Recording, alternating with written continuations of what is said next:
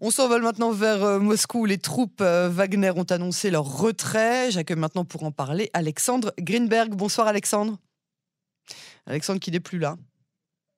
Bon, eh ben on va attendre que euh, euh, qu'on rappelle Alexandre. Euh, Alexandre qui va donc nous parler de ce, retrait des troupes Wagner, une démarche qui a été l'espoir de certaines personnes qui voulaient que Poutine tombe.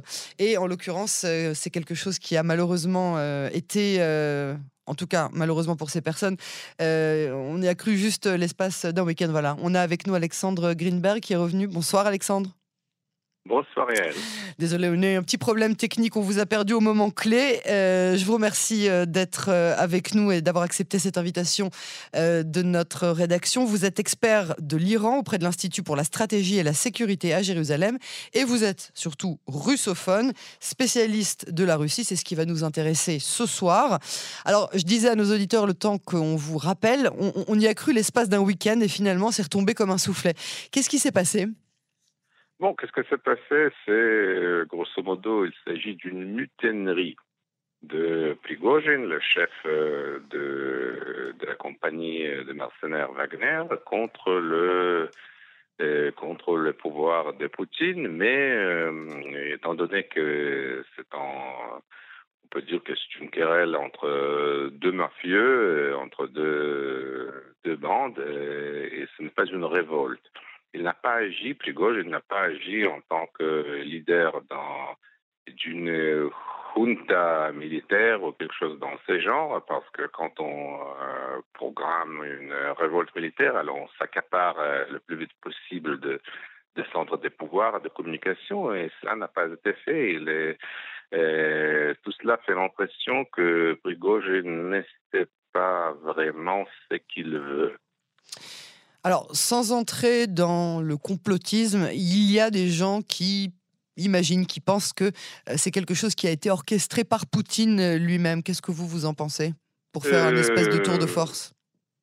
Bon, je j'ai du mal à prendre au, au sérieux cette version, simplement parce que comme résultat, l'autorité de Poutine et l'autorité de la de l'appareil militaire russe euh, sont ébranlés parce que jusqu'au maintenant, euh, Poutine a été perçu comme un homme de fer euh, de la Russie qui dirige la Russie et qui contrôle tout, mais en fait on voit que que l'armée, que pas seulement l'armée, aussi les services de sécurité, tout l'appareil des pouvoirs ne savaient pas qu'est-ce qu'il fallait faire parce qu'ils n'ont pas prévu du tout cette possibilité. Et c'est les réactions de chaque côté euh, enseignent que, en fait, euh, on ne sait pas vraiment pas euh, qu'est-ce que Poutine euh, contrôle et qu'est-ce qu'il ne contrôle pas. En général, que tout cela va commencer euh, avec le diatribe même de, simplement dit de, de, gros mots qu'a proféré Prigogine au crédit de Poutine. Elle a appelé papy connard. Euh, bon, je m'excuse, mais c'est non, Komodak, voilà, c'est comme ça. Mhm. Donc, euh, chacun qui, on sait très bien que dans le euh, dans l'argot russe, on l'appelle Poutine petit. Et chacun qui ose le faire publiquement, il est, sa vie est en danger. Sa vie est en danger? Vie est en danger, bien sûr. Le leader russe, c'est quelqu'un qui ne pardonne jamais, jamais. Il est très euh, rancunier. Et, mais le problème est qu'on ne peut pas tuer comme ça Prigogine, étant donné qu'il a à sa disposition une euh, armée privée. Mm-hmm. Mais euh, commencé déjà de, de, dire que voilà, le jour euh, de vie de Prigogine sont comptés, mais euh, voilà, il continue, il continue de vivre, mais on ne sait pas. Mais on est sûr de ça parce que là, il a disparu corps et âme. Il a disparu, peut-être il va aller en Biélorussie, parce que Loukachenko, le dictateur biélorusse, il n'a pas parlé seul, sûrement il a fait sous l'ordre euh, de Poutine, mais on ne sait pas comment tout cela va se dérouler. Mais ce qui est sûr, c'est que et voilà, le, la Russie, qui jusqu'à maintenant euh, semblait très stable, euh, ne l'est plus. Le même fait que quand, un développement pareil peut prendre place en, Russie, c'est déjà euh, quelque chose. Alors, vous, vous, vous nous dites, euh, si je comprends euh, ce que vous nous dites, c'est que cette rébellion avortée a affaibli Poutine, a montré qu'il y avait une brèche dans euh, la, force de commandement, dans la, dictature de Poutine, si on peut l'appeler ainsi, dans, son contrôle. Euh, est-ce que c'est pas, au contraire, euh, une certaine victoire pour lui de dire voilà, ça aura duré 24 heures et puis personne n'est capable de, de, me vaincre ou de quel message passe en fait?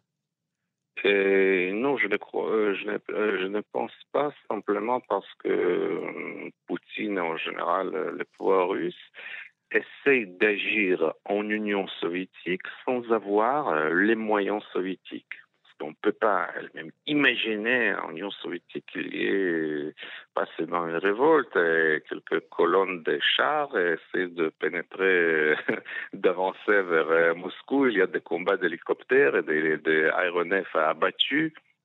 Et donc tout cela, on ne pouvait pas imaginer. le fait même que ce n'était pas et tué en neuf, si je peux le dire comme ça, déjà, euh, déjà pose des questions pour dire le moins.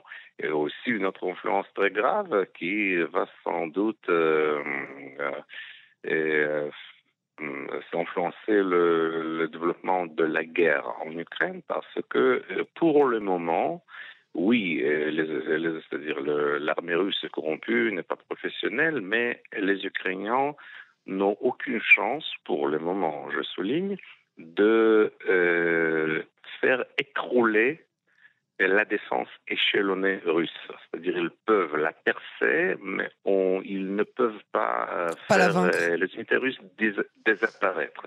Mais cela peut se produire, théoriquement, encore une fois, et si dans les cas où, euh, les, soldats russes perdent euh, toute motivation de continuer le combat, parce que quand, quand une chose pareille euh, se produit dans leur propre pays, alors la motivation de continuer le combat risque de de disparaître. C'est ça qui est apparu pendant la Première Guerre mondiale où l'armée russe n'a jamais été défaite mais elle a, euh, euh, elle a perdu tant de soldats et tant de victoires euh, pyrrhiques, comment dire, que, que, voilà, ils ont perdu toute volonté de combattre et ils sont rentrés en Russie quand la mutinerie a commencé en Russie. Mais c'est une analogie historique qui n'oblige pas, c'est juste, c'est juste une possibilité. Je ne dis pas que c'est exactement ce que va arriver.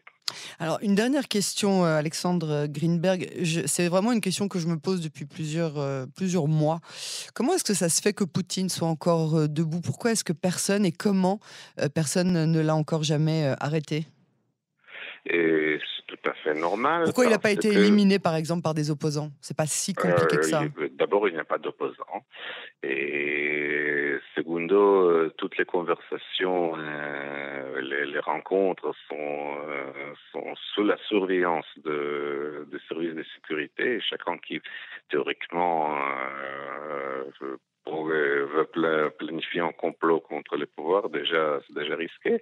Et la dernière raison, qui est la plus, la plus importante, c'est qu'il n'y a pas de des camps d'élite différents en, en Russie à l'encontre de l'Iran, c'est-à-dire tous les gens qui sont autour de Poutine, ils lui doivent leur assente sociale, leur statut. Donc, ils n'ont aucun intérêt de combattre les Poutine. En général, si on regarde l'histoire, ça n'est jamais arrivé.